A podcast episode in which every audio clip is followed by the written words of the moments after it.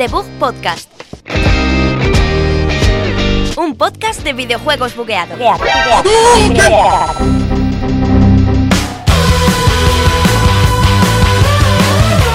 Bienvenidos un día más, una semana más aquí a The Book Podcast, temporada 4, que la estrenamos hoy mismito aquí en la Universidad Europea, en Villaviciosa de Odón, que es donde nos encanta hacer radio. Y bueno, hoy he traído a mis dos compañeros, mis dos jinetes, mis dos colegas, camaradas, compañeros, Sergio Cerqueira, hola, Soy tu jinete, pero no te cabalgo. De momento, y Alberto Blanco a mi izquierda, hola, ¿qué tal? Yo te cabalgo, pero no soy tu jinete. Díselo a Sergio, eso a mí no me, no me contéis milongas. Y bueno, que hemos pasado un verano lleno de aventuras y hay que trasladarlas al podcast, hay que contar qué estamos Sí, haciendo. El cierre de la temporada pasada no fue el deseado. La verdad No. es que hubo un suceso que marcó nuestras vidas. Que eh, cierre. así no, fue. Que cierre, no hubo cierre. Por eso te cierre. digo, fue un Bueno, suceso. ¿Qué Realmente. temporada? Lo dejamos- Algún día, algún día saldrá ese programa. No recuerdo la Dentro de cinco años, de repente, debut 330 y algo, que creo que ya ¿Te imaginas? saldrá, tío. Lo dejamos abierto para que la gente pues diga, uy, ¿qué, qué ha pasado con debug? ¿Qué, qué-?" No, bueno, Pero no hay tiempo pero- para lamentarse porque tenemos ya una semana cargadísima. Vamos a tener noticias de la PlayStation Classic, del cierre de Telltale, Red Dead Redemption 2, que ya se ha podido ver algo de gameplay más y la gente lo está jugando. increíble. Y también mía. tenemos el juego del año, el que estábamos esperando todos, nuestro amigo y vecino. Spider-Man. Yo solo quiero haceros una pregunta antes de, antes de pasar a, la- a las noticias. ¿Os gustó el E3 del año pasado? Que esto la gente no lo sabe. ¿Qué, qué tal el Yo E3? lo he olvidado por Eh, completo. Después de lo ver, que pasó, ver. yo no lo ¿De, comentaría. de, de cuál? ¿De qué compañía hablamos? No, no, que si os gustó el E3 no quiero, no quiero que Ah. te explayes, quiero que digas Ah, sí o general. no. ¿Te Ah. Así que comenzamos ya el primer episodio de la cuarta temporada de The Book Podcast.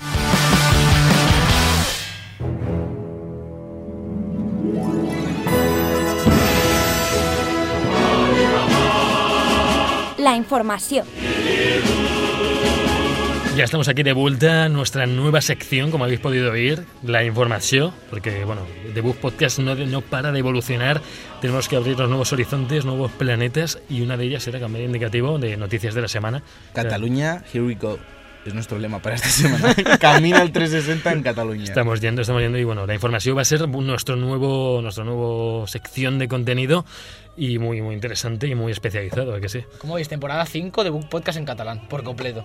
La 5, no me llegado a la 5 todavía. Tenemos Por eso, por eso, por eso, por eso, y que tenemos, planificando. y tenemos que aprender catalán. Por eso te digo que Tenemos un año El catalán es solo ponerle el ritmillo ese. La primera noticia de este año, de esta nueva temporada de Book Podcast, es una noticia que nos trae bastante nostalgia, sobre todo a nosotros, porque vuelve la consola con la que nos criamos, con la que empezó todo, vuelve esa PlayStation 1 que Javi todavía Bueno. guarda entre paños, Pero yo, me había, literalmente. pero yo me había jubilado ya cuando, Pero, cuando Javi- salió la PS1, yo ya me había Sí, pero jubilado. fue tu primera la- consola, tío. Tú en ese momento estabas pasando pues, la etapa de la, de La la jubilación. La primera paternidad. A él no le gustaban los videojuegos, lo veía Claro. como algo de jóvenes. Luego ya, pues Sí. claro, ha tenido tiempo desde entonces para rectificar. ya los hijos se hicieron mayores y ya cuando fueron a la universidad volvió a los videojuegos. Ya se ha presentado esta nueva PlayStation Classic que va a incluir 20 títulos de, de la antigua PlayStation 1. Eh, también se ha sabido que esos títulos van a variar dependiendo de la región, sobre todo entre Japón y Esto es lo Occidente. peor, esto es lo peor, Que es eh. un poco loco y de momento solo tenemos confirmados eh, Final Fantasy VII, Tekken, Ridge Racer Type 4, Wild Arms y algún juego, algún Jumping juego más que también Jumping Flash, pero también no sabemos cuáles van a ser para Japón y cuáles van a ser para Yo, nosotros. yo entiendo que estos cinco son comunes. Comprendo porque si son el Supongo. anuncio primero y tal. Sí. Pero vamos, aquí la noticia está que entre si Final Fantasy VII, supongo. Bueno, Ridge Racer también tiene telita, ¿no? Habrá que ver. jugué, sí, pero- A ver, los Ridge Racer, yo tengo hasta uno del. Han llegado hasta Play 3, es Sí. una saga muy conocida. Pero habrá que ver hasta qué punto pueden acceder a ciertas licencias que se hayan vendido, como el caso de Crash. Clash, no sé cómo Spyro, se. Medieval. Pues a mí me da miedo lo de Medieval, porque como ahora vienen con el remaster ese que se anunció en la PSX hace tiempo, pues a mí sí me gustaría ver el Medieval original aquí metido en la. Sí, yo creo que, que justo Medieval no creo que tengan problemas. Lo que sí sabemos también es que el precio va a ser de 99 dólares Sí. y que todavía está por confirmar, pues eso, toda la lista de juegos que, que tendrán Bueno, que llegar. Decir también, Sergio, que viene con dos mandos, dos de los mandos primeros que sacaron en- ya no en PS1, sino en PlayStation 1, que no llevaban joystick. Sin joystick. Pero son dos mandos, por lo menos podéis jugar con un colega al Tekken o, Está, está bien, por o podéis hacer que jugáis y tenéis un hijo o yo que tengo tres. Se lo dejo que juegue y que Y ya te parezca vas que... con la Switch y no te molestan. Y ya está. Y... que alguna cábala, alguna alguna adivinanza, algún acertamiento, De algún juego que- juego que que, o queráis ver o que algo así un poco loco. Eh, a mí me gustaría ver mucho así, así de cosas que no sean a lo mejor tan, tan famoso hoy en día. El Kula World. Te lo iba a decir, te iba a decir uh, justo ese de la pelota. El de la pelota La que era como en 3D que tenías que hacer, era como de puzzles realmente. la verdad que sí. Plataforma puzzle, me encantaría poder verlo también aquí en, en esta nueva PlayStation Classic. Y a mí me gustaría ver uno, que este sí que no lo conocerá poca gente, era el juego favorito de mi padre cuando jugaba a la Play 1, que es el Roscoe McQueen. De un bombero que El apaga rosco incendios. McQueen, tío, lo tengo en mi casa. El rosco, de hecho, me lo prestó que- un colega y todavía sigue en Javi mi es como mi padre. Buen colega, buen colega. El rosco McQueen Pues era ojalá, difícil, ojalá, era eh. Sí, difícil. sí, era El- complicado, era complicado. Había que apagar fuegos con Es tu que subiendo manguera. como un Entonces- rascacielos y... Sí, sí, no, Habrá el- Residents por ahí. Podría El quedar 3, alguno. el 3 Puede. el- porque el 2 no creo que caiga. Bueno, ¿El visto 1 lo o el visto. 3? Yo sé que no es exclusivo de Sony, pero algún FIFA podrían meter. Hostia, un FIFA, Un FIFA clásico FIFA también estaría 97 o algo así. Uf, ese FIFA- fue mi primer FIFA, 2000. tío. Estás diciendo todos los nombres de mi infancia, tío. Y lo, que, 96. y lo que debería estar, lo que no creo que ya esté es lo que decías antes, un Crash, un Spiro, Un Tomb Raider. un Tomb Raider. Tomb el, el- el Tomb Raider cosas 1, ahí. el Tomb Raider 1 estaría muy bien. Joder, es que hay mucho Sí. juego en Play 1, ¿eh? Mucho Y- catálogo. Ya han dicho también que lo vamos a hablar ahora, pero que no van a expandir, ¿verdad, Sergio? Ya. Su, Sí, ese es otro de los su- problemas que, que se está comentando. Son 99 dólares, recordamos la consola. Ujú. Y lo que la gente pedía es, pues a lo mejor que el catálogo de 20 juegos se queda un poco corto. A lo mejor hay alguna adición. Hmm. Pero parece que no. Parece que son los 20 que tocan, dependiendo de la región en la que la compres. Y que eso es lo que hay, eso es lo con lo que nos vamos a quedar. En esta sí que me da pena porque ya se hablaba con las NES y SNES Mini en plan de, va, es una Raspberry y luego te lo emulas. Pero en esta sí que me, hace, me, hace- me haría especial ilusión poder jugar a cualquier juego de Play 1 ahí, porque es una consola que le tengo especial cariño y, y en la NES me daba un poco más igual emularlo en el portátil o en el PC, pero en esta sí que me gustaría poder coger eso, el Tomb Raider 2 y bajarlo ahí en la Play 1 Mini, comprarlo, que yo que sé, te los venden cualquiera a 5 euros y, y se sacan una pasta, ¿eh? Desde Porque luego. Juego, juego a 5 euros, te vas a comprar. Me encantaría 10 que o 12 vendiesen. eh, bueno, recordamos que la consola tiene el mismo formato que, que la PlayStation Sí. One original, solo que va a ser más un tamaño más reducido. Eh, también los botones van a ser funcionales, tanto el botón de abrir la, la bandeja del disco como el de reset tiene. ¿Se abrir función. la bandeja del disco? Creo que te lleva al menú de, de selección Ah. de juego. Sí. Eh, pero entonces a mí me hubiese gustado, por ejemplo, aprovechando que la hacen tan funcional, que se hubiesen vendido packs de juegos en memory cards, por ejemplo. El, met- el poder meter Mm, una memory pues card y tener 20 juegos más, más adelante. pequeñitos, tío. al- Es que creo que no lleva lector. Entonces, Ya, por eso ya. veo más fácil a lo mejor Ya, que metan memory card. que la memory card sea, tenga alguna toma USB o alguna cosa así. Pero parece que nos vamos a quedar con las ganas, aunque de momento yo seguro que la compro Sí, solo por la nostalgia. Decir está también, vendida. Sergio, que nos viene con salida HDMI para conectarlo pues, a, teles de, a obviamente. teles de ahora que... No hace falta tele de tubo. ¿Te imaginas en plan pack de Con- Ple- PS1 Classic y tele de tubo en la FNAC? Para la nostalgia. Me parece muy guay, tío, y muy meta que haya gente que, que se esté gastando la pasta en, en la 4K para jugar al Horizon no sé qué. Ahora entre la nostalgia Se pilla la y meta ahí un pixelón, pero a saco A en cuatro- 90 yo me- pulgadas. Me imagino 4K. en el monitor juego de 32 de 4K poner la PS1 esta y ver el Final Fantasy como si fuera el, el Snake. Pero es lo que hay. Bueno, Esto es lo que hay, ¿no? ¿Qué, qué más tenemos, Javi? Vamos rapidito. Que ¿Qué esta más tenemos? Pues bueno, un gran es estudio, un gran estudio que todos conocemos por juegos como Juego de Tronos, eh, eh, Walking, Walking Dead, eh, Tales of Borderlands, bueno, que vamos a hablar de Telltale Games, que han cerrado, al final han tenido que cerrar. Eh, estaban ahí barajándose si no, si sí, si sí, si no, Sí. y al final ya, bueno, pues... Ya, vimos hace unos cuantos meses que hubo despidos masivos, eh, filtraciones, tweets y demás de empleados y ex empleados hablando de las condiciones excesivamente precarias que había ahí dentro. sí. Y obviamente estas cosas no se suelen quedar así, y o se arreglan o explotan y esta vez ha explotado, obviamente. Y Sí, ahora se han quedado, se han quedado 25 empleados en el, en el este y bueno, no, es- no sé si lo absorberá otro, otro estudio eh, más no, grande absor- o... absorber no, lo que harán será comprar las licencias. Ha habido una pequeña iniciativa Ya. también para los trabajadores de, de otras desarrolladoras para contratar, porque lo cierto es que es un estudio que, a pesar de los últimos años, era un poco impopular porque siempre siguen la misma fórmula. Funcionó muy bien al principio, consiguieron Sí. hasta el premio GOTY con ese- esa primera temporada de The Walking Dead. Y hay gente con mucho talento, seguro ahí, aunque sabemos que el problema que ha tenido Telltale ha sido el abusar demasiado Sí. de una fórmula que se estaba agotando ya y no han sabido ver cuándo parar. No, y incluso el cambio gráfico no nos llevó a nada. Fue un no es cuestión muy raro. de. Aquí la, lo- donde ha estado el problema no ha sido. Obviamente ha habido problema en la fórmula y en las ventas, pero siempre han, han vendido más o menos bien. Bueno, creo, que, creo que había algunas franquicias como la de Batman que ha sido Ba- batacazo Batman ha total. ¿eh? sido- No, Ba- sí, Batman Batman fue fue batacazo, pero Mm. nunca han estado en. en- como hemos visto otras compañías más, más jodidas en ese sentido, pero sí que es verdad que, que los empleados estaban en condiciones muy precarias, no se les pagaba los sueldos que se les debe- que se deberían, además no estaban contentos, por lo que yo he podido leer, por lo que me toca en el sector, el motor gráfico que utilizaban, que daba como resultado este, este tipo de juegos que tanto conocemos, eh, era un motor muy simple, no tenía físicas, por ejemplo, implementadas, que es una cosa esencial. Cada vez que querían hacer algo de físicas tenían que programarlo a mano, cosa que no llega, por culpa de esas cosas no llegaban nunca a las fechas.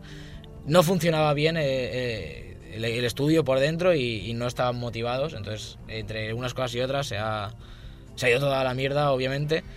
También hay que pensar que para cubrir el precio de las licencias que compraban y que les cedían, necesitan, que ven- necesitan unas ventas muy altas. No me mira Juego de Tronos, por ejemplo. Cogieron Juego de Tronos, sacaron no sé, dos temporadas que no llevaron a. Y a yo creo que, que- yo creo que el, el formato que seguían también en cuanto a ventas, el vender por capítulos y luego al final sacar la temporada completa, hay mucha gente a la que no le atrae. Esperaba. Entonces yo creo que hay mucha claro. gente, claro, yo me espero al final y cuando ya llegas al final ya es un juego que te da la sensación de que ya se ha Es pasado antiguo. el momento, no te da la sensación de que es un lanzamiento de verdad. Yo no he jugado y mucha gente no acaba comprando. No he jugado nada de Telltale. Bueno, yo puedo hablar aquí por, te- El, por el Borderlands. Borderlands. que fue fantástico. O sea, el trabajo que hicieron, además continuando historia, se, se empaparon de historia de los Borderlands e hicieron una continuación del 2, que ni siquiera lo- ellos mismos, Gearbox, ha hecho todavía, no están con el 3 ahí, pero que habían hecho una, vamos, super canon. La historia es canon totalmente, el humor, las decisiones, todo era súper divertido. Y Walking Dead, que también me jugué y pasé la primera temporada, es tremendamente emocionante. de las decisiones que tienes que hacer, la historia. Pero yo claro, yo jugué la segunda temporada de The Walking Dead cuando la dieron con el Plus, que la regalaron una vez. Y luego el que el primero que jugué, que fue previo incluso al- a esa primera temporada de Walking Dead, que fue cuando pegó el pistoletazo de salida, fue eh, la aventura gráfica que hicieron en Play 3, bueno, en Play 3 y PC también, creo que está, y en 360 supongo que también, de Regreso al Futuro, que la hicieron Sí, antes de... sí, sí, sí. fue su Que primera. era como una era como una aventura después de los hechos, era como en el garaje de Doc y eso. Y la verdad es que eh, como fan de Regreso al Futuro, pues te, te gustaba ver o alguna historia alternativa en, en un universo narrativo que de verdad te Pero- gustase. Entonces yo, yo creo que eso es lo que explotaron y se les acabó. Pero fí- fíjate que el género no, no tiene la culpa de que esto haya ido tan mal, porque se habla mucho lo que dices de repetitivos, que si todos son es que son iguales. todos iguales. Pero, Sí. luego, pero luego fíjate que vino Life is Strange en medio de todo este debate y lo reventó, y, y es más de lo mismo. La jugabilidad no es tan Es igual. distinto. Ya, pero al final, quiero decir, que va por los mismos tiros esa aventura gráfica eh, más o menos lineal, de tomar decisiones y tal, y lo reventó yendo por, ¿sabes? Que tampoco es De hecho, culpa de la Te- temática. yo. Telltale, Telltale, no, no, ni, Ni el temática mo- ni historia, temática, porque las el historias, el las historias eran muy Yo, yo- buenas. yo creo que sí, da, sí, sí con Telltale, con Life is Strange era lo de Don't Know de esto era el primer juego, no sé qué, se tuvo Ujú. otra, otro punto de vista, pero con Telltale siempre se comentaba que tenían la, el template El- hecho claro, y que claro. tocaban cuatro cosas así, era el juego de Batman, era el juego de The Walking Dead, era el Claro. juego de, Eh, Juego de Tronos. está claro. Telltale tuvo que haber evolucionado a lo que ha sido Life is Strange, o si guardamos en pocas distancias, un estilo Heavy Rain incluso, que hubiera evolucionado no ya solo en lo gráfico, sino un poco en lo jugable. Es que al final era muy limitado. Era muy limitado todo. Tenías decisiones, pero ahora voy por aquí, por aquí o por allá, depende de lo que digo, pero no había exploración mínima. No, no es un Monkey Island. No, no supieron, no, no han sabido evolucionar y una, Claro. unas cosas con las otras eh, se han ido. Igual que Assassin's Creed, pongo un símil, ha tenido que in- reinven- reinventarse otra vez con, con un- Origins. Telltale en ningún momento se ha querido reinventar. Cambiaron un poco el motor gráfico en el de Guardianes de la Galaxia y se veía fatal, se veía muy raro, se veía como muy plastiquillo. Pero bueno, no solo nosotros, eh, hay gente en el sector que también ha estado cabreado con, con el tema de Bueno, despidos. es, que, es, que, es que esto es de traca. Es que no solo, no, no solo el, el- Bueno, cuenta la noticia ahora hablamos. Bueno, Sí, sí, el sí. director de God of War, eh, Cory Barlog, eh, él, él, en su opinión, di- dice, pide a la empresa que pague a sus empleados el dinero que deben. Claro, esto, esto viene Claro. de que, de que esta, esto ha sido esta mañana, creo, o ayer, Ujú. creo que ha sido esta mañana. Han puesto un tweet desde la cuenta de Telltale Sí. de que, de que van a intentar acabar las tres, temporadas 3 y 4 de Walking Dead para, para lanzarlas, que tienen algunos socios interesados en, en- en mantener el proyecto vivo, aunque la empresa se vaya Sí. a- al garete. Y ha respondido Cory Balrog en plan, Claro. espero que antes de Claro. meteros a seguir desarrollando cuando estéis pelados, pagáis el dinero que debéis a la gente que le debéis, porque que ha habido gente Claro. que- yo, yo leía tweets de gente que se ha mudado de un extremo a otro de Estados Unidos para trabajar en Telltale, porque obviamente a mí me llegan, me llaman mañana de Rockstar o de Telltale o de tal y me voy a donde me manden a currar y a la semana de contratarles de esa gente que ha dejado todo para irse ahí, les han echado y han quebrado. A una semana. A ese tío, y ese tío, durante lo que le queda de mes, por los contratos que tienen, no pueden trabajar porque no les vence la, eh, los seguros y demás hasta que acabe el mes. Y están en la otra punta de- del país, eh, sin un duro y, y sin finiquito, como están muchos así que... Claro, es que les tienen que pagar la indemnización por despido. Tienen Es que que les han despedido, entonces tienen que pagarle pasta además de acabar los ahí. episodios finales.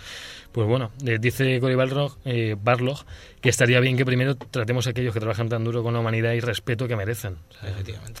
Pues bueno, veremos. sector También, también están metidos otro, otros problemas que son las desarrolladoras y las licencias que tenían pendientes por terminar Claro. y no tienen la culpa de que tenga que cerrar el estudio, Sí. como es el caso de, de Stranger Things, que Netflix les había cedido ya Sí. y tenían ya avanzado el, el juego. había tráiler y todo y, y nos Sí, se han visto algún vídeo además por ahí de cómo lo llevaban y claro, Netflix ahora, eh, según ellos, palabras de ellos, dicen que están tristes por las noticias de Telltale Games, que han desarrollado algunos de los mejores videojuegos en el pasado y han dejado una gran marca en la industria. Desde Netflix señalan esto.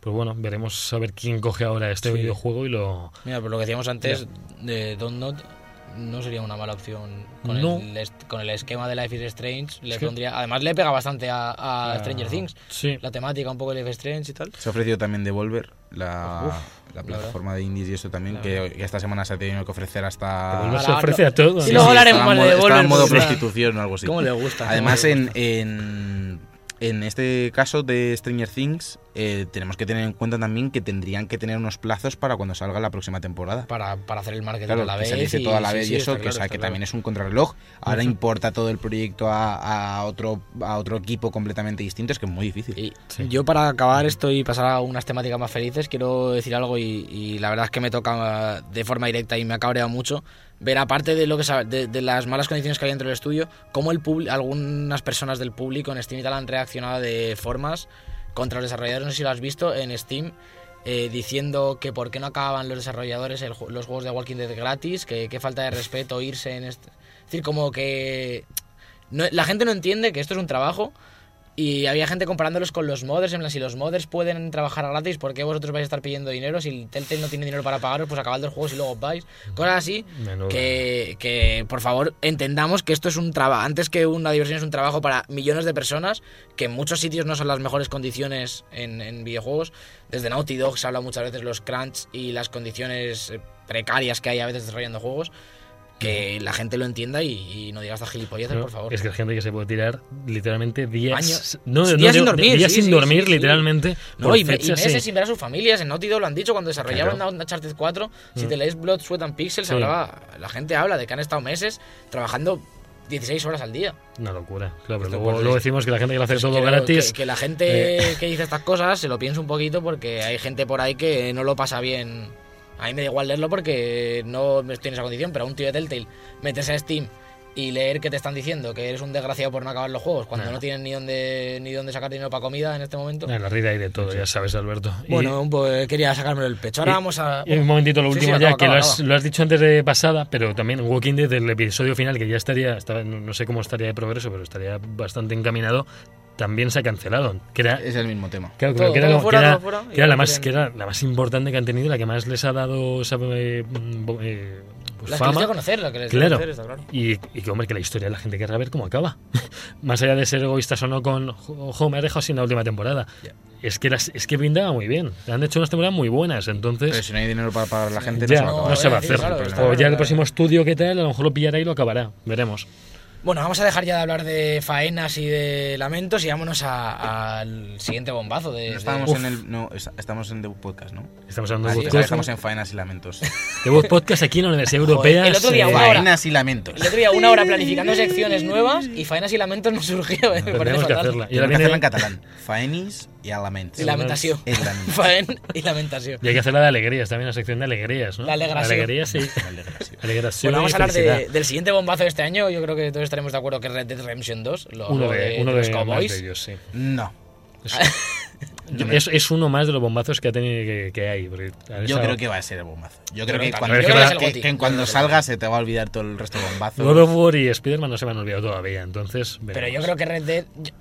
Yo, también eh, decía, bueno, a lo mejor luego no es para tanto. Pero No, es que sí. la cosa de lo que venimos a hablar es que ya se ha probado Red Dead. La Sí. prensa ya ha jugado dos horas, es lo que se ha hablado. Una guía, una en la que te enseñaban a jugar y otra totalmente libres. Y ya ha salido un picadito de noticias y de, y de avances. Vamos a empezar por cosas como más. mm, Con, con un poquito menos de significado, como las especies de animales, que han dicho que hay más de 200, que son un Importante. Para coleccionarlas todas. ¿A qué? Ya Todos. sabéis, os puedo- Pero es que en el anterior había, si no recuerdo mal, 36. He leído antes. ¿Solo? ¿Sí? Sí. En el Red. Joder, a mí- a mí 36. se en el hicieron- original, efectivamente. sí que me hicieron muy largas. Y ¿eh? ya parecía que había un montón de animales que cazar. Tú imagínate con 200 aquí. Me A ver este dato. A lo mejor luego son que una, hay una rana roja, una verde, una amarilla, Ya. no sé qué. Pero Bueno, bueno, un poco, un poco lo que nos indica es eso, la variedad de. Y, y- y lo vivo que va a estar el Sí, mundo, ¿no? A la hora de. que tienen, sí.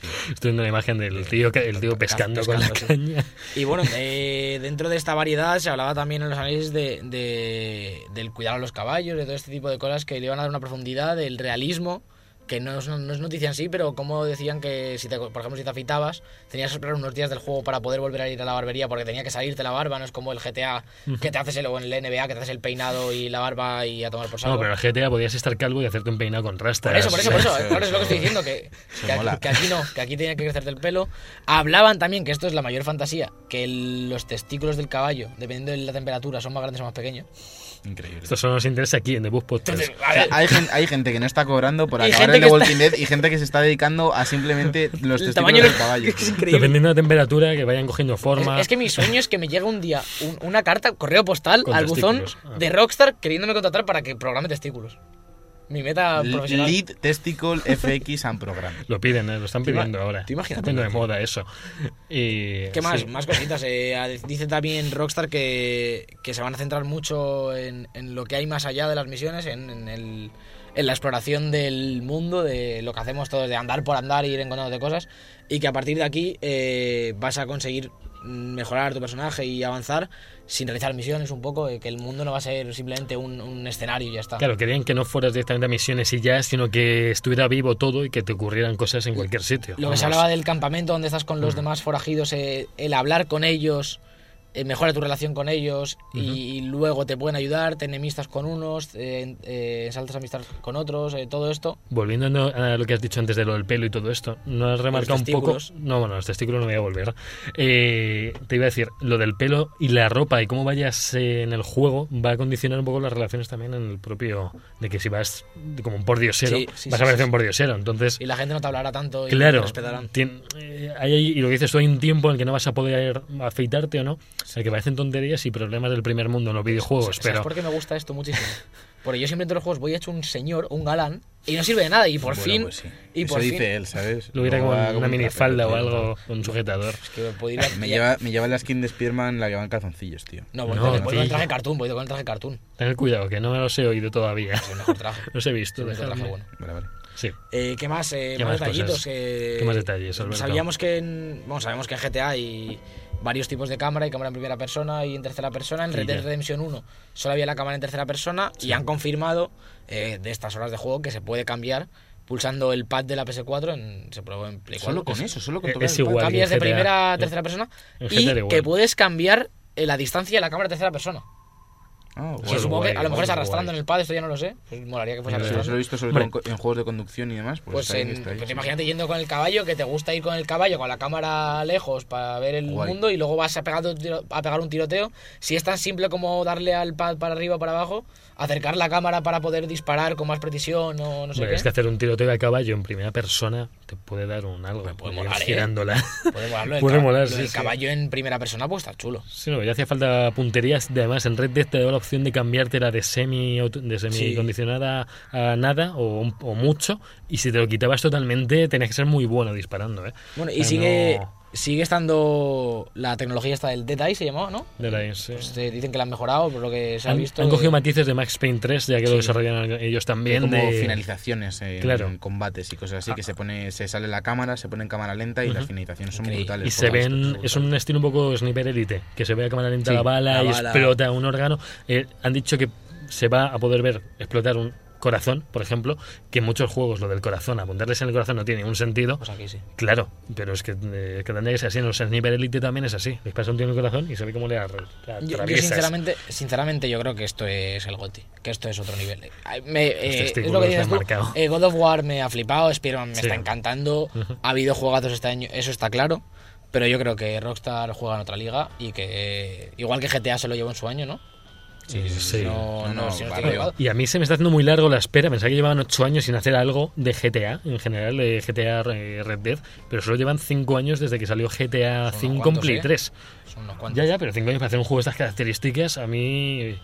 O sea, Lo está que- hasta 7 y 8 años con otros Lo juegos. que, lo entonces- que me llama la atención es que sale ya. O sea, no lo percibo como que Ya. salga ya. Ya. un- menos de un mes, bueno, un mes, justo un mes, el 26 de octubre. Sí, sí, No, sí. no- Eh, no tengo la sensación de que esté tan cerca, porque lo Ya. comparo mucho con The Last of Us, que no hay ni fecha, Ya. Ya. Me parece que está Es que demasiado no- cerca. nos no va me a dar en lo la. Es que no va a dar en la cara. Esos testículos de caballo en 4K. Y por cierto, así, de mencionar que GTA Online va a seguir vivo, han dicho que, que Sí. no van a parar el contenido. Además, han- no sale el online de Red Dead el Todavía. 26 de octubre, Claro. sino que sale en, en algún momento de noviembre, yo supongo que a finales, eh, sale en modo beta.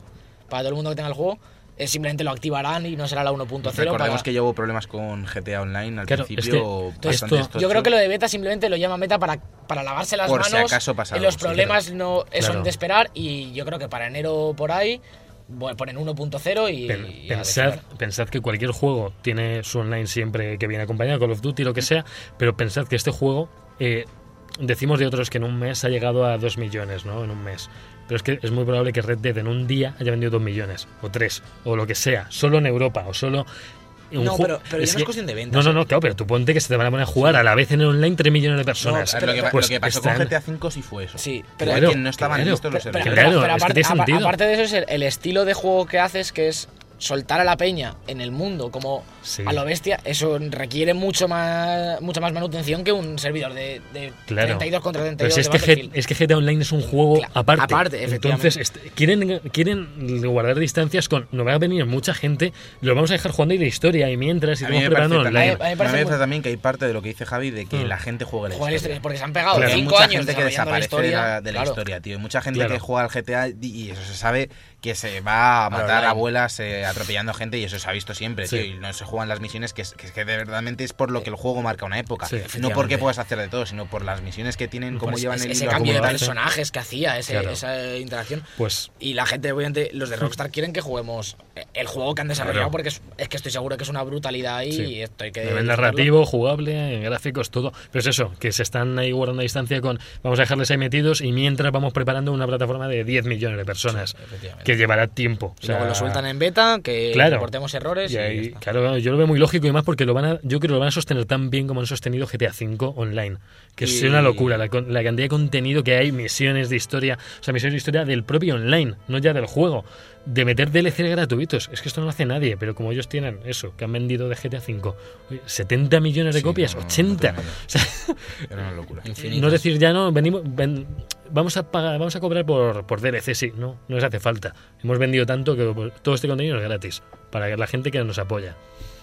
Y bueno, pues poquito más, ¿no? Eh, primeras noticias de la temporada bastante intensas. Muy ha habido un poco de todo. Y nos vamos a ir a hablar de nuestro amigo. Y vecino. Spider, ¿no?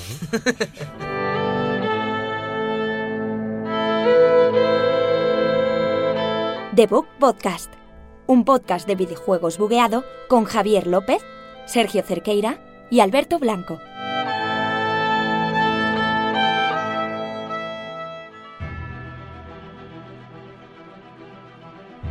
El juego de la semana. Y con este temazo, este musicote que estamos escuchando, con el que traemos la sección del juego de la semana, que es bueno, es el juego de hace tres semanas, pero nuestro juego, Spider-Man para Play 4, hecho por Insomniac Games con todo. y vecino. Ya, ya, ya pasó. Bueno, está hecho con todo su amor. Nos lo han traído a nosotros, a los jugadores de Sony, porque saben dónde están los jugadores. Eso ya sobraba, ¿ves? Eso, eso ya no hacía falta. Nah, bueno, en todos No, lados Soy Sony. No, claro, no. no somos Sony, chicos. En One llegará algún día, no. En Switch es muy probable y molaría que llegara, que no lo sé. Ya está, Javi. Pero me encanta, me encanta lo que han hecho los chicos de Insomniac, chicos de Ratchet Clank, de Sunset Overdrive y de Resistance. Bueno, vamos a lo, tengo, lo tengo que volver a decir. Vuelvo a hacer historia dentro de este podcast. Ay. Segundo platino antes del análisis. Madre mía. Cuando queráis os sacáis uno. Alberto, tú tienes todo el tiempo del mundo, ¿vale? Te dejo ya. ¿Cuántos- cuántos- ¿Cuántas veces habrá dicho Alberto en el podcast? Me voy a, me voy a sacar el ¿Cuántos, platino. de podcasts, algo. ¿Cuántos podcasts llevamos? ¿Cuántos dicho- programas llevamos? ¿Los has contado ya? Que el otro día decías Hay que- 69. Pues Esto es 69, 70. Uh. pues 69 programas que he dicho que me voy a sacar un platino. Esto, No, lo que- lo que- esto es así. Lo único que dice es que se vuelva al blinding este o Faisaco. Al blinding. El blinding. Siempre el, al el blinding es que clásico de ya aquí. lleva sus 1200 horas, pero el platino no llega. Y ese platino no te lo vas a sacar nunca. Estoy con los logros de Steam. Es que cada vez, cada vez que una actualización meten 200 logros de Steam, Javi. Eh, Todo es llorar, todo es llorar. Eh, de hecho, el juego, el juego es de llorar. Si el Pero juego lo que no es llorar es Spider-Man y Peter Spider-Man Parker, es ¿verdad, amor, chicos? Sí, tenemos una nueva aventura de, de nuestro héroe neoyorquino favorito. Eh, Sí, la verdad es que se supone que, bueno, por lo que ha dicho también la gente de Marvel, es la primera entrega de lo que quieren hacer como ese Marvel Cinematic Universe en, en todos los cines con todas las Sí, películas. Quieren hacer algo parecido en videojuegos. Ojalá Han empezado con esta, con esta entrega de Spider-Man eh, desarrollado por Insomniac, en el que empezamos ya. Se, se presupone un, cierto conocimiento del personaje y demás. No empezamos eh, Claro. sabiendo la historia de cómo se convierte en Spider-Man, ni la muerte del tío Ben, ni nada. Simplemente nos encontramos a un Peter Parker. Ya lleva un- unos cuantos años siendo Sí. Spider-Man. tiene ya está 20 y algo, sí. Tiene- Mary Jane también está trabajando. eh, y lo cierto es que es una historia un poco más madura, por así decirlo, en, en el sentido de que no Claro. tenemos que empezar de cero. Y la verdad es que como juego es, es que no le puedo sacar ni una pega. Es un Peter Parker con 23 años que ha dejado el Daily Bugle, eh, que ya no trabaja ahí, trabajó, lógicamente, en los cómics lo sabemos, ahora trabaja su novia, Mary Jane, trabaja en el... Bueno, no sé si trabajaba en Sí. el. Sí, sí, sí. Bueno, el- además la vuelta que anda a Mary Jane es muy interesante porque en los cómics en la mayoría es una modelo que no tiene más Exacto. trascendencia. Sí, es actriz, de hecho, luego en las películas sí. sí que es verdad que tiene un poquito más de trascendencia en las antiguas de Tobey Maguire. Pero en los cómics es un personaje bastante insulso y han querido darle Hmm. Sí, sí, sí, también sí. un per- es un personaje bastante feminista en el sentido de que le da mucha importancia a la mujer en este videojuego y de una forma muy buena sin tener que estar reivindicando nada. No es la princesa la que hay que rescatar. Efectivamente, está ahora de hecho, que todo, lo no- contra- de- todo lo contrario, no creo que sea spoiler, que hay momentos que controlas a Mary Jane. Esto se, yo creo que ya se vio hace tiempo. Sí. Y, son, y todas las misiones en las que controlas a Mary Jane es porque su personaje decide meterse en todos los embrollos que puede para ayudar a la ciudad, para... Han hecho una Mary Jane aventurera y con ganas de riesgo. Yo por lo poco que he podido jugar soy el aquí creo el que menos ha jugado por, por motivos personales. Destiny. Destiny está ahí, vale. No voy a hablar de Destiny en este podcast, no es su podcast hoy. Uy. Pero, pero eso, decir que, que Mary Jane, yo lo poco que he visto me está gustando y la relación que estoy viendo entre Peter Parker y, ella, y, y Mary Jane me está gustando. Me está gustando mucho cómo la están llevando, cómo va por teléfono, cómo se ven en persona y tal. Me está gustando la narrativa. Y, y decir también que no había dicho que ahora Peter Parker está trabajando con el Doctor. Octopus. Eh, Bueno, Bueno, Doctor Octavius. Octavius, Octavius. Octavius, sí. Otto Octavius. Otto Octavius. Está trabajando con él en su laboratorio que casi siempre en la serie cómic siempre aparece Peter Parker trabajando en un laboratorio, siempre que ya Pero tenía- normalmente, normalmente cuando lo vemos en los cómics eh, es en la universidad, es donde Hmm. el más eh, se le ve con la bata y con los experimentos y Sí. tal. Y luego ya en su casa, que además esto sí que se ve al principio del videojuego, en su habitación, aunque no es su casa de siempre, pero bueno. Y en este caso, han- yo creo que acertadamente han, han puesto un laboratorio, una localización del mapa, que es el del doctor Octavius. Oh, Además, sí, sí. lo involucran bastante bien en la historia, yo creo.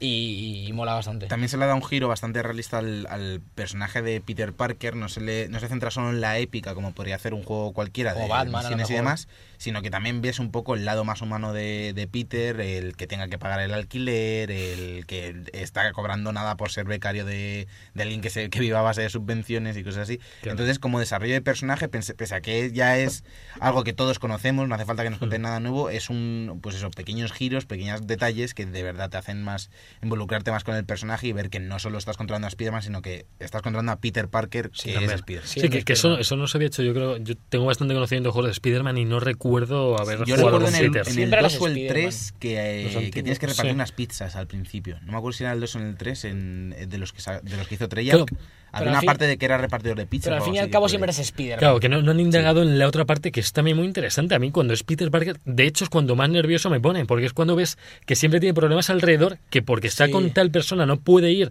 porque de repente desaparece, que es lo que siempre pasa con Peter Parker, o que el, el villano sabe quién es su, su otra personalidad, Sí, sabe a por mucho. quién ir, sí. O sea, es ver la otra parte no solo Spider-Man disfrazado y ya está. Y- Es otra parte la que tiene Peter. Y bueno, fuera de todo esto que lo que es la historia principal y, y la ambientación del juego que ya se ha dado por hecho, lleva tres semanas fuera, que es acojonante en ese sentido. Yo creo que lo que destaca verdaderamente y por lo que se ha llevado nueves y por lo que es un juego que, el mejor juego del superhéroe que se ha hecho hasta ahora de Spider-Man, son los pequeños detalles y el cariño que hay en, en- en todo lo, lo que rodea al, al gameplay en sí. Cuando vas andando, cuando vas balanceándote por la ciudad, aparte que el balanceo es demencial, Es increíble. es lo mejor del juego sin duda. Muy. El, el que cada vez que estás por ahí, yo soy mucho de los mundos abiertos tener un podcast puesto o algo por pasar el tiempo. Sí. Y en este nunca lo tengo, ni un vídeo, porque en cuanto llevas 15 segundos balanceando, te entra una llamada al móvil Sí. de Mary Jane, de, la, ca- podcast, de la capitana, de- los de podcasts de JJ, JJJ, que es lo mejor. Siempre tienes algo de historia detrás, alguna conversación, algún delito. O los coleccionables propios que muchos los narra él. Hay un, esto no es spoiler, hay unas mochilas que son coleccionables de siempre que él se cambia de traje, las lanza por ahí y las deja por ahí puestas en cualquier sitio. Cuando vas a por ellas encuentras cosas eh, que llevaba dentro en esa mochila y te hace un recordatorio de Sí, la tarjeta de no sé qué de cuando entró en las industrias Osborne, de un peluche que le regaló Mary Jane o qué tal. Y todo te lo, te lo narra él. Y vale, te metes en el menú, le- te saca un poco del juego, no es no lo hace de viva voz. En Sí, el- te lo explica. te explica, pero en dos, tres líneas, que no es que, ay, qué coñazo todo el rato contándome Es muy cosas. dinámico, es muy es muy dinámico dinámico. Vuelves El otra vez. El único problema que le veo yo al. Bueno, la base del juego son las misiones principales y luego el mapa abierto de Sandbox, Sí. en el que hay un montón de misiones distintas. Esas misiones nos dan fichas que utilizamos para desbloquear trajes, eh, artilugios, mejoras. Varios demás. tipos de Sí. fichas. de- Entonces, lo que, lo que a mí sí me molestó es que hay demasiados tipos de, De misión en algún Mm. caso. Entonces, al principio puede agobiarte un poco, pero vamos, es cuestión de. de- Ah, luego lo ves- lo ves rápido. principio. Sí. Lo cierto es que se te llena el, el minimapa de iconos. De ahora son deli- desafíos de no sé qué, eh, ahora delitos, ahora zonas que tienes que desbloquear, ahora Sí. un delito, de, o sea, un desafío de sigilo y demás. Son muchas cosas, pero lo cierto es que lo lleva muy bien y lo más lo mejor y, y la clave del juego es lo que decía Alberto, es el, el movimiento por la ciudad, el balanceo, que es divertido y que te hace que bajarte un momento al suelo a hacer una misión secundaria, a ayudar a un ciudadano o Sea a hacer un desafío sea simplemente pues algo normal y que hasta con teniendo el teletransporte apenas lo uses Fíjate, por poder fíjate el detalle que el otro día, el otro día viendo los trofeos no. para el platino y tal, se me iba a sacar un par de estos que estás jugando y dices, me saco un Mm. distrito y hago no sé qué y me saco un par de trofeos. Me puse a mirar y hay un trofeo que es viaja en metro cinco veces, que es el viaje rápido, no lo tengo. Yo tampoco lo Llevo tenía. Veintipico horas de juego o 30 Y no lo- y no he, via- he viajado dos veces en, en Mm. viaje rápido que es que, es que no, no me gusta ¿para, para qué via- y fíjate que mola porque te pone animacioncitas en el metro con Sí. el móvil tal gracioso Lo mejor es que yo he intentado forzar el sistema de balanceos a que me pasara alguna cosa rara, de que me choco ¿eh? contra una pared y me caigo algo. Y es que ni forzándolo me han salido eh, fallos ni bugs raros. Siempre Hay- hay tiene alguna uno- forma hay de una cómo... cosa que no es bug, ¿eh? pero es un poco extraña. Son las escaleras estas de incendios que hay en los laterales. Sí. Si vas corriendo de lateral y te chocas con una, como que se choca. Automa- En plan, como que no, no hay una animación de pasar por detrás, Pues- pero eh, en contrapunto, si vas escalando hacia arriba y llegas a esas, se ponen a tirarte arañas para escalar de una a otra. Yo tengo ahí un- otro, otro contrapunto a lo tuyo, que es que justo lo quise ver qué pasaba si vas eh, directo por ella, no, no recto en vertical, sino horizontal, Sí. y sí que hace una animación, como que es como que pasa entre medias de las dos. O sea, a mí varias veces se me ha quedado, se ha chocado. Sí, no sé si, qué le si hace. haces, si haces el de lanzar la telaraña sí, con ambos gatillos pasa, y pasas pasa. por en medio y demás. Claro. Pero hay veces que sí Si vas que- corriendo normal, no lo haces solo. Colisiona cuando... Pero yo no lo he Sí. notado tampoco. No, yo es ¿eh? que no me he dado cuenta, por eso no. no, pero, pero claro, no, que ha pasado un par de veces, pero vamos, A mí, que- el- que en el general- uni- la única pega que sí le he visto es que a lo mejor hay- hay situaciones también en las que no puedes prever del todo bien dónde vas a caer. A lo mejor te balanceas y vas Pero y tienes- tienes que controlar el, en el aire un poco, que es un poco raro ver dónde vas a Pero caer. tienes que- si usas lo de apuntar- la cámara por detrás. Si usas lo de apuntar, va solo. Ya, ya, ya, es que es un poco raro usarlo, pero, pero que a veces usas, cae, que, que, que- Sí. que es caer en donde el laboratorio y no quieres Sí. usar el, el y te vas, de- te- a veces te pasas de frenada. No sé, mecánicas son no sé geniales. si lo, he hablado, lo había hablado con vosotros, pero sienta mal cuando caes al suelo, tío. O sea, a mí me, Sí, sí, ¿eh? Yo- Además, no, no te pasa mucho que apuras para pasar muy cerca del suelo y te caes y dices, me cago en la leche. Y además que la inercia se pierde, porque vas con velocidad. Hay que decir eso, que también según vas yendo más o menos rápido al principio, vas despacio, y según te vas balanceando más rápido, haces otro otro pues, impulso, vas yendo más rápido. Hay mil- claro, hay mil tipos de Cuando caes el suelo, em, vas de cero, vas otra Puedes, vez. puedes irte Luego contra un suyo. pico y hay una, hay, una, hay una habilidad que cuando caes al suelo, si, al rápido, si rápido le das a la X, Rebotas. hace una Rebotas, voltereta sí. y vuelve a salir. Yo me la cogí esa porque es obligatoria, hay que Sí, tener sí, sí. algo Y la, que te. la que es obligatoria es la de los- las acrobacias. Ya. Esa es la mejor. La de las La volteretas. de girarlo en el triángulo círculo. Luego, sí. otro de, la otra base del juego realmente es el combate, que lo cierto Bueno, es que es, muy Batman. similar a los juegos de Warner que hemos visto hasta ahora con Sombras de Mordor y Batman. Sí. Y, pero lo, lo cierto es que el personaje le da ese giro Claro. que realmente le viene muy bien y le hace sentirse como algo nuevo a una mecánica Claro. que, que es que no hay otra cosa realmente. No, no se puede pedir que, que pelees con el pad táctil ni cosas así. es- es, un combate normal. es tan pero es que es satisfactorio. muy, muy bueno. Es tan satisfactorio hacerse combos de 200. Cuando te sale en plan un combate el otro. Yo el otro día hice un combate que era. Eh, haz no sé cuántas. Una base. Y el desafío este pequeñito que te pone era. Haz no sé cuántas esquivas perfectas y no sé cuántas ejecuciones. Y entonces, como que me concentré mazo para sacarme eso rápido, me hice todo en la base sin que me tocaran. Me hice como un combo de 300 y pico. Por Dios. Pero, pero, exagerado. Típico que entras en modo zen, tu cerebro se alinea con el desviermo. Y es que es una satisfacción, tío, empezar a encadenar ejecuciones con patadas de columpio, con te los tiras hacia el aire, ralentizas el los tiempo. artilugios, que los puedes Los utilizar en combate y se, se ralentiza un poco el tiempo, eliges el artilugio que quieres utilizar Y lo- y tienes un montón de La posibilidades. telaraña también que para- explota es lo mejor, ¿eh? La que se la tiras a uno y explota y se ponen todos, se inmovilizan todos. Es que es Yo lo que he visto también, también da mucho jugar con la- tener paredes cerca o no. Sí. Yo, El- solo, el yo lo voy la buscando. De rebote o pared, o de que el enemigo esté cerca para impulsarle una red y pegarle a la esta, Sí, sí, sí, sí, o usar los propios objetos que hay por todos lados de alcantarillas. Es eh, espectacular porque tiene tres controles básicos, como Mm. los eh, pegar, esquivar y acercarte a uno, básicamente. Y con eso puedes hacer una cantidad de combos Mm. diferentes, porque además, luego, si lo haces en el aire y mantienes en el aire, es la patada de columpio cuando tienes bloqueada. Si en el aire mantienes el triángulo, te acercas a un enemigo con una habilidad, y si estás en el suelo, le quitas el arma. Una, ¿sabes? una serie de cosas con el mismo botón. Lanzar Tiene cosas desde el escenario, arrancar puertas de claro. coches y lanzarlas. es O incluso el propio enemigo, lo de invadurnas de, de telarañas. telarañas y luego lo agarras y lo lanzas también. Sí, o sea, sí, que es sí, que a mí me ha dado, eh, decimos que eh, ha cogido un montón de cosas de Batman, pero yo como superhéroe lo veo más justificado en este, que por ejemplo el sentido arácnido te, te avise de esquivar. Lo veo mucho más justificado que en Batman, que son reflejos del murciélago.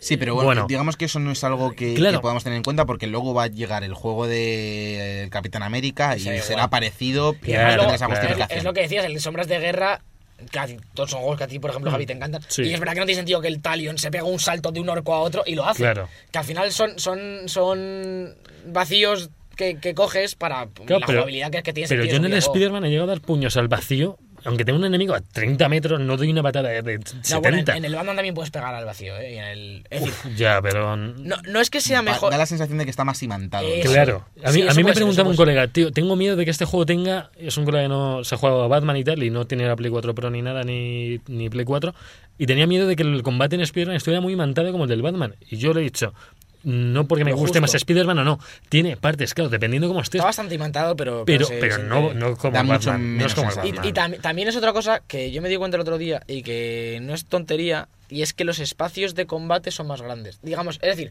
en el Batman siempre tienes a los 12 enemigos en un espacio de Mm. un metro cuadrado. Te hacen a- el corrillo. a el corrillo. Aquí no, aquí a lo mejor estás en una base y tienes como varias zonas porque a veces acabas de pegar a uno y tienes como que levantar la cabeza para buscar a, a- a Otros. otro grupito. O incluso Sí. francotiradores balancearte que un están poquito. bastante lejos. Entonces, a veces por eso pegas al aire porque acabas contra un grupo y el otro no viene a por ti, tienes que ir tú un poquito a por ellos también. Yo veo que hay mucha diversidad de situaciones de enemigos, de, de cómo te quieren fastidiar los enemigos, de te tiran uno lanza cohetes, otro con el francotirador, el otro te tiene una mina como accionadora, un tío con una llave inglesa que si le pegas se te interrumpe. Hay muchas cosas del Batman, pero yo le he visto una evolución total a ese sistema. De sí, hay tíos con antidisturbios, igual que en el Batman también, tienen su propia mecánica, claro. Ostras, hay Pero- peleas al final contra los del ejército, que tú lo sabrás. Yo no he visto nada todavía, pero el- bueno. los enemi- los Sable. grupos de enemigos de Sable, que son, hay algunas complicadas, ¿eh? Claro. Cuando te empiezan con las Pues- torretas y con la- los rifles y todo. Como los ninjas en el. Batman, que era como lo más difícil. En el Batman había ninjas, que era muy complicado. Pero estoy viendo que en este, ya desde el principio, hay un montón de formas de fastidiar a Spider-Man de muchas maneras. Y eso me, me gusta. Me gusta estar siempre atento a todo alrededor. No solo tu corrillo de dar puñetazos Sí. y contraatacar, como se haría en un Batman, sino que tienes que estar pendiente de un tío que te está disparando desde allí lejos. Es que aquí entran muchas armas en juego. En el Batman te pueden disparar con una ametralladora. Son tíos que te más, mucha era vida. más simplón, digamos. A mí, Claro. me, a mí me encanta, ¿eh? Claro, digo. no, no, a mí me encanta, pero eso estoy haciendo una, una evolución. Y además, que igual que en el Batman, si te disparan mucho, mueres de tres tiros. No te puedes enfrentar a un tío con una Yo, ametralladora. yo también creo que en, en este caso se hace un poco de hipocresía en el caso de los juegos de Warner. Porque es que, es, Mm. o sea, me refiero, sé que es una mecánica de combate, sé que siguen más o menos la misma estructura, pero es que no sé qué, no sé qué se pretende. O sea, no sé Es que qué- no- no qué- cuál puedes- es el objetivo. Se, que, se quejan de que todos son iguales. Mm. En el caso de Batman y Sombras de Claro. Mordor, sobre todo. Pero, eh, bueno, Mad Max también se Mad Max tenía tenía el también su- esquema. Pero, ¿qué pretendes? O sea, eh, pegar con los, con los gatillos, meter, meter mecánicas Es que, que no tengan además, o es- absolutamente o es nada con los personajes. O es combate Warner o es combate Souls. Sí, Hoy- exactamente. hoy en día- es decir, O, o Assassin's Creed. Ese fue Bueno, pero es que el ahora- anterior el- Assassin's el Creed. Assassin's Creed es- era, era un era la precuela de sí, Warner claro. y ahora es la, po- la, la sucesión de Dark Souls. Claro. Quiero decir, Mm. obviamente, hasta que alguien le venga el bombillazo y reinvente la rueda, que algún momento pasará porque estas cosas pasan, Sí. hay, hay unos esquemas y al final siguen los, los que hay. A ver, y yo, no, yo mejoras. no me veo, yo no me veo jugando a un juego que tenga mucho combate eh, con una mecánica como skate de Claro, de joystick ni nada de esto, ¿no? O sea, no lo veo tampoco. No.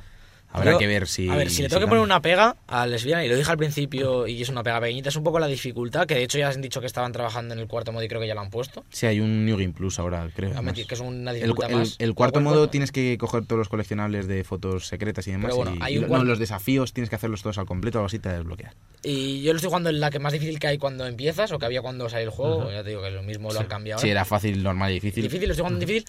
Me matan a veces, pero me parece un juego que no es complicado, como podría ser otros. Pero me, en cierto sentido me gusta porque te hace sentir un poco. Porque al final Spider-Man no es un tío que te lo cargues con tres golpes. Es que es un superhéroe y te hace sentir Sí. un poco así. Y como al final la pelea es tan dinámica, eres tan superior a los enemigos en la mayoría de veces, que tiene cierto sentido y no lo pongo como una pega, pero sí que a veces da la sensación de que, de que vas demasiado de corrido. En alguna pelea, quizás. Yo personalmente en normal lo estoy disfrutando. Hay gente que, a lo mejor quiere estoy retos. No le, no, le, no le pido otra cosa a este No, juego. es que- No quiero que sea el- un combate demasiado difícil, no, no, no, no. ni morir todo el No. rato, porque es un juego dinámico. Igual que es dinámico el movimiento por la ciudad y demás, también Claro. lo es el No, no, está progreso y el avance. Pero el normal, incluso normal te castiga mucho el no hacer los combos que necesitas contra un enemigo concreto. O sea, que, Sí. que fallas y te va a matar porque has fallado y te ha metido dos toñas. Sí, no, no. A veces que te atascas y O enseguida sea, te han matado. no es que tengas una barra de vida gigante que te pegan y te pegan y te pegan y no pasa nada. En normal, un matón de los grandes, de dos puñetazos, tres que te encaje, te mata. Es- Entonces, es, muy de, entre comillas, me recuerda un poco a, a mecánicas de juegos musicales, rollo Guitar Hero y demás, porque muchas Sí. veces estás haciendo el combo de 90, atascas. Mm. te dan un golpe, te descentras, vuelves a querer es. retomar el combo y por estar pensando en otra cosa es fácil que te maten. Que quiero agarrar a este, que no me sale, que ahora me claro. pegan por detrás, que viene el de la electricidad, que me atoro y me matan. claro. Y luego lo otro, que le podría decir, así Sí. como para cerrar si queréis, los jefes me gustan mucho por los personajes que son, ¿no? Mola pegarse contra Rino, contra Electro. Pero me parecen poco creativos. Es Sí. decir, molan, pero no... Joder, yo qué sé, a veces, igual que los Joker de los Batman en el primero, por ejemplo, en la pelea final era la leche, me parecen un poquito más elaborados. Aquí no me parece que sea la repanocha, tampoco le pedía... A mí me hubiese gustado que hubiesen sido más combates de puzzle. Porque Pues sí. suelen ser siempre la misma mecánica de, de lanzarle algo, aturdirle y ir a pegarle. Sí. Sí. Y, y- y ca- o sea, que todos los jefes sean iguales sí que molesta Lo un peor es que esa bueno. mecánica ha estado, no- esa mecánica ha estado, yo viendo los juegos de atrás, siempre han usado esa mecánica. De hecho, No. han sido muy conservadores en no querer arriesgar muchísimo en este juego de Spider-Man. Han querido implantar una base, es una muy buena base de Spider-Man, y viendo cómo Marvel quiere seguir haciendo más, yo estoy viendo que hará- Eso te iba a decir. cuando haya un 2 hará una evolución clara en jefes. Eso, eso te iba a decir, que cuando salga Claro. el 2. Porque además, si os fijáis, lo oía el otro día en Anti-Hype, que decían que mm, lo que hablábamos al principio, que mm, eh, potencian mucho y desarrollan mucho a Mary Jane, a Peter, a la tía May, a los personajes buenos, a, a los principales, y a los enemigos no se les da un background excesivo, si están ahí, son como la excusa Estaban de la historia encerrados. y no, no te los presentan demasiado. Y yo creo que esto es lo que va a venir después, eh, enemigos más tochos, con más Anda que no hay historia. enemigos. En Spider-Man. Sí. Está por ahí Harry ya, y- ya nos han presentado bien a, a- a los, a nuestros amigos, a, a la familia, al personaje principal. Y ahora ya lo que queda es, es la otra parte. Lo, lo Yo que me espero, yo me espero algún girito con la familia Osborn. Yo lo llevo esperando desde el primer minuto de juego y, y es que me veo que esto va a ser. Sergio, Sergio, tú que te lo has pasado a ti, te, te, la deja, te ha dejado el final abierto. O sea, el final se ha quedado abierto. Puedo imaginar. Se ha quedado abierto en- eh, como se queda abierta una película de Spider-Man, por así decirlo. Eh, hay un villano, se- obviamente se acaba con el villano, eh, pero hay mil villanos más, hay Claro. mil posibilidades de que ese villano Sí, vuelva más fuerte pasar, que nunca que- y demás. A mí como historia me ha parecido que, Que está bien, que es correcta, que recordemos que venimos de una... Está feo decirlo, pero me refiero, son películas basadas en cómics, no son Sí. tramas excesivamente complejas, sobre todo cómics de Marvel, no, es- Spider-Man no es nunca ha un tenido- Watchmen, no es nada de, de Alan Moore. Spider-Man nunca ha tenido claro. tramas complejas, como Batman a lo mejor. Eso es la verdad. Los cómics de Spider-Man Sí. son bastante simplones. La- Sí. Pero Batman, drama. por ejemplo, da más para la para el La- drama, la para el- para inspeccionar un poco al personaje, pero no da tanto para la diversión mecánica como da este Spider-Man. Y yo creo que en, en nivel historia lo han llevado más allá de lo que todo el mundo pensaba que se pudiese llevar una historia de Spider-Man. Porque es una historia muy buena, decente y, y con giros y con tal que... Según decían desde Insomniac, eh, han querido hacer una historia nueva, cogiendo cosas de cómic y cogiendo eh, cosas de ellos. Que Sony les dio total, total carta de libertad contra esto. Le dijo, eh, al principio del todo, no me acuerdo mismo el director ejecutivo de Insomniac, pero se iban reuniendo con PlayStation, o sea, con Luego Sony. estaría por ahí Marvel también. Claro, y con Marvel, claro, para decir, oye, este, esta idea os gusta o no os gusta. Al final dijeron, mira, vosotros haced lo que queráis. Si creéis que el juego va a mejorar con esto, metedlo. No vamos a Por ejemplo, estar. No sé si lo sabéis, el, el- el enemigo de los cómics, el señor G es, ¿no? G- no, Sí, Lee, Lee, Lee, Martin Lee, Lee. Martin Lee. Eh, o el, sí, el señor negativo que Señor se llama. Negativo. Eh, para, que lo- para los que no lo sepan, es uno de los últimos villanos que se han incorporado a la franquicia de, de Spider-Man en los cómics y demás. Ah, O sea, es muy, muy, muy reciente. Era- era original, No, no, es, pero No, es un no. villano m- minoritario, por así decirlo, muy reciente. Y lo han intentado poner como el villano principal y es un personaje que yo, y lo comentamos en el podcast, no lo veía nada eh, teniendo toda la el, arsenal Sí. de villanos que hay, pero la verdad Satisface. mm, está bastante gustado, bien. ¿no? Lo Sí. vincula bien con la historia principal, con el tema de, de la tía May, de- y Ujú. están muy bien hechas las conexiones interpersonales entre villanos y, y personajes y los giros argumentales.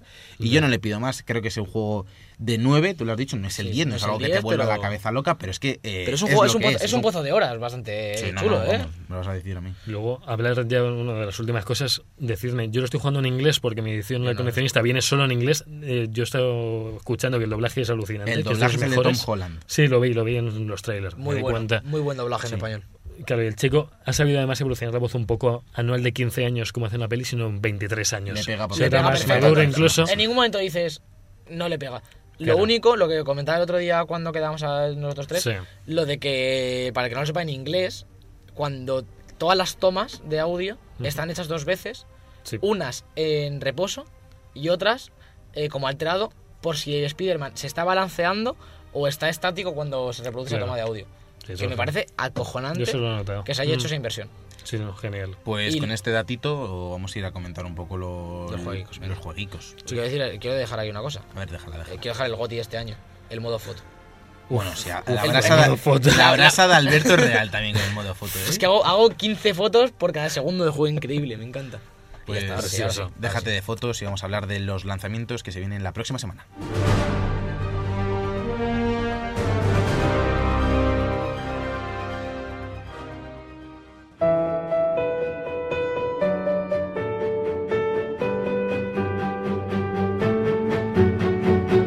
Los jueguicos. Y bueno, ya estamos aquí en la primera semana de lanzamientos de esta temporada de, de Book Podcast. Volvemos a esta sección nunca cambia, por supuesto. Siempre hay lanzamientos nuevos. Y vamos a empezar por estos. Lo publicamos los miércoles, ¿no? Esta temporada. Los miércoles. Los Pues miércoles, ayer, día que estamos grabando, martes 25 de septiembre, sale Arena, salió Arena of Valor para Nintendo Switch, el MOBA este que había para móviles que se lleva, ya lleva anunciado tiempo, pues ya lo tenemos en, en la híbrida de Nintendo. Sale Hollow Knight en las plataformas que quedaban, que son Play 4 y One. Por favor, el que no lo haya jugado, que lo compre en la plataforma que le dé la gana, que es Goti, juegón, juegazo y todo. Sale, salió South Park, La Vara de la Verdad en Switch, ya por fin, anunciado desde hace tiempo, ya lo tenemos disponible. Eh, ya eh, eh, Buen juego, ¿eh? La la Verdad es el primero. Es el primero. Ya salió el segundo como en abril, El ya tenemos los El dos. segundo es el de Fracture Bad Bad Hole. Hole, que es el que salió en abril en Switch, que ya había salido antes Sí. en PC. Sí. Ya tenemos todo en Switch, juegos que en Switch la- vienen bien. Sí, la segunda entrega Sí. no se ha comentado tanto, pero es- un juegazo. Yo lo he jugado en PC. la juegazo. verdad. Y le vienen bien a la consola. Y luego yo creo que el lanzamiento tocho de, de este martes ha sido Valkyria Chronicles 4, que sale a la vez, en- salió a la vez en, Play- en PC, Play 4, One y Switch. Que bueno, este, yo creo que está bien que salgan todas a la vez. No es un juego muy tocho gráficamente, pero sí que es verdad que en Japón se les quiere bastante. Y que los fans aquí en Europa también lo aclaman. Pregunta de noob total. No tiene nada que ver con Xenoblade No, Chronicles. nada, nada, nada. No. Este es más de como de la Segunda Guerra Mundial, Primera Guerra Mundial, no sé cuál de ellas. Vale, vale. Como así rollo eh, anime también. Yo no, no lo conozco mucho, pero pinta bastante bien y si os interesa mínimamente, echadle un ojo porque lo mismo es vuestro juego. El jueves 27 sale Life is Strange 2, que poco se habla de Bueno, esto, ¿eh? Y, sí. y está ahí. Ya, sali- ya salió ese, ese pequeño spin-off que es el superhéroe. 3 que salió gratis. Captain. Sweatpants se llamaba o algo así. Eh, Captain Drama, yo creo. Ah, tenía pinta de drama. Llorón. No lo he jugado, eh. Eh, sale en PC, Play 4 y One, este no sale en Switch, que no estaría malote, pero no sale. Sale el juego del Dakar 2018 también, que Ujú. bueno, ahí está. El Dragon Ball Fighters para Switch. Bueno, eso fin, es buena eso noticia. Bueno, siempre lo anticipamos esto, la verdad. Como que se vio venir Se y pidió mucho cuando se Sí. anunció y sin embargo ha llegado tardísimo. tardísimo. ya. Yo lo hubiese pillado en Yo lo hubiese pillado en Switch salida. sin duda y, Ya. y- y ya no lo voy a pillar, claramente. De- está claro. decían que, el- que esto, ha, esto ha surgido por los fans que lo han pedido un montón, que lo Bueno, que es que- es que saliera en Switch. Se pidió Claro, mucho, claro. pero ya es eso. No, Ya y, el, y el Xenoverse que decían, dependiendo de cómo venda el Xenoverse en Switch, haremos el otro. Xenoverse no habrá vendido mal en Switch No, para que se hayan... Claro, entonces pues... Pero bueno, es lo que dice Sergio. Llega tarde, yo creo, y veremos qué tal va. Y viene la samba de Sergio, ¿no, Alberto? Y ahora viene la samba de Sergio, la turra, el Destiny 2 de Sergio. El Eibar. El Eibar llega a FIFA 19 el jueves 27. Dios. Eh, el jueves 27 sale Ya FIFA probado en 19 previsión.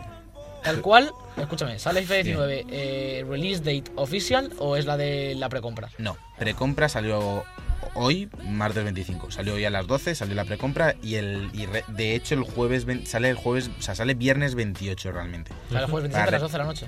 Digamos, es el. Sí, ese- o sea, para recoger el juego eh, normal, El eh, viernes físico, 28. viernes 28, aunque ya está con- lo que hace Así FIFA es- gusto, con lo que hace. FIFA, con lo que hace FIFA esto de que lo saca tres días antes y pagas más y demás, muchas tiendas la- lo sueltan antes físico.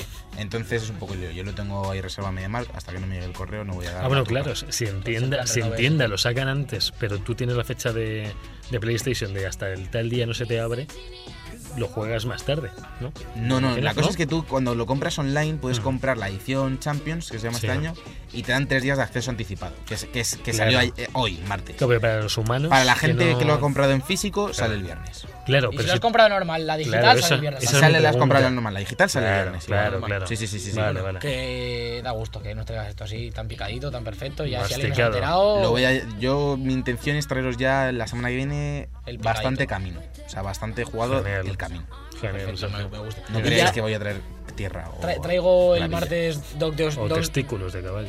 traigo el martes 2 de octubre ya, porque como vamos a publicar los miércoles ya me lo quito y Ah, está bien que lo comentes así, muy bien. para Sí, sí, sí, cuando Como traigo este martes, pues tra- traigo dos martes y Por apunto la ejemplo, semana y ya de queda Doble martes, ¿no? Doble- Doble. O sea, ¿sabes? Los martes locos, los martes. Yo lo que hubiese hecho es Uf, traer qué todos los martes tío. desde junio. Pero bueno, eso ya Lo no lo haber dicho antes y lo Lo hacía. está, ¿eh? lo está haciendo, lo está Sale, no, pero es importante, pues sale en Forza Horizon 4 en Xbox One y PC, que yo le tengo ganazas y lo me pillaré el Game Pass ese mes y, y lo traeré. Y Está luego bien. sale Mega Man 11 en, en todas las plataformas, Switch incluida, que también tiene pintaza, ¿eh? El- gráficamente, por lo menos estéticamente, es precioso. Sí, juego, un Bueno. juego de, de Switch. Sí, Sí, no, es Recor- Switch solo recordar que como hemos estado idos este verano, no hemos hecho jueguicos, obviamente, no ha habido programas, pero ya están disponibles las dos Mega Man Legacy Collection, 1 y 2, y la X1 y la X2 en Switch. Todo lo que hay de Mega Man en el mercado está en Switch, si lo queréis. Y bueno, empecé obviamente en Play 4, etcétera, pero ahí está ya, todo disponible. Bueno, genial, Alberto. Y Pues vamos esto a despedir ya el programa, este primer programa de, de la cuarta temporada de Book Podcast, si os parece. Me da pena Me irme, parece, ¿eh? me parece. Ya he cogido ritmo. Bébete ya. Por favor. He's a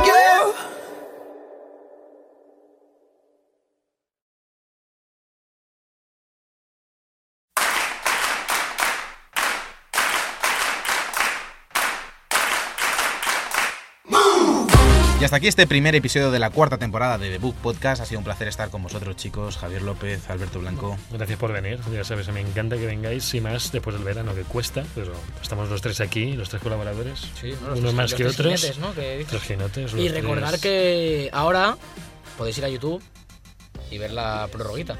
Sí, bueno, lo podréis ver el jueves. Si lo estáis escuchando el miércoles porque sois unos ansias, no. El jueves, todos los jueves vais a tener también... Según sale, hay que, hay, que, hay que dejarlo fermentar un poquito. Todos los jueves tenéis también en nuestro canal de YouTube esos 10 minutillos extra de podcast para que veáis un poco detrás de las escenas y hay un poquito lo que nos quedamos sin comentar en esta hora que hacemos de programa. Y ha sido un placer estar con vosotros. Yo soy Sergio Cerqueira, en el control técnico ha estado el hombre invisible. Nos vemos la semana que viene con más debug. Adiós.